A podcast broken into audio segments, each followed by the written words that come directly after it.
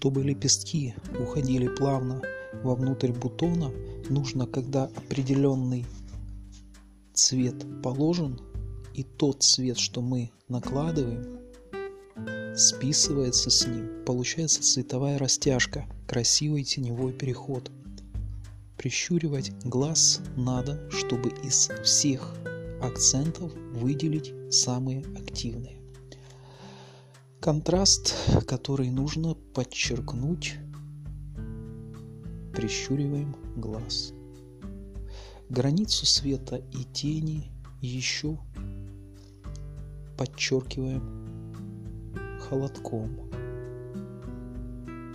Везде по краю предмета желательно делать промежуточную линию между цветом предмета и фона, чтобы не было резких границ, потому что есть заворот предмета, границ в предмете нет. Они все заворачиваются в следующую плоскость, которую не видно нам. И поэтому, когда мы делаем плавный переход из одной плоскости в другую, то мы делаем предмет объемным, и он не кажется нам вырезанным аппликацией. То есть ровных линий в природе нет, а одна плоскость переходит в другую, но не заканчивается сама по себе. Если вы не можете пересилить себя делать мелкое, то берите большую широкую кисть и тем самым вы будете рисовать большими площинами. Не спешите расстраиваться и судить по картине. Все нужно смотреть после финальных лессировок. Смягчает фон мочалкой. Берем несколько оттенков темного для глубоких теней, теплый, темный и прохладный. Разная степень темноты и разная степень теплоты и холодности.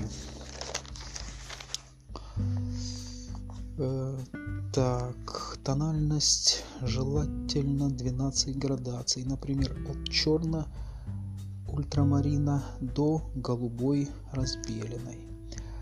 Палитра цорно белила титановые, черная, охра, желтая, кадмий, красный, светлый.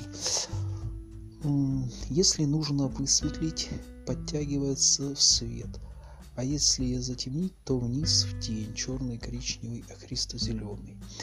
На бумажке как закладка наносится цвет и потом подносится до оригинала, сравнивая потом цвет попали или нет. Подставляем большую кисть вместо палки для прорисовки под руку.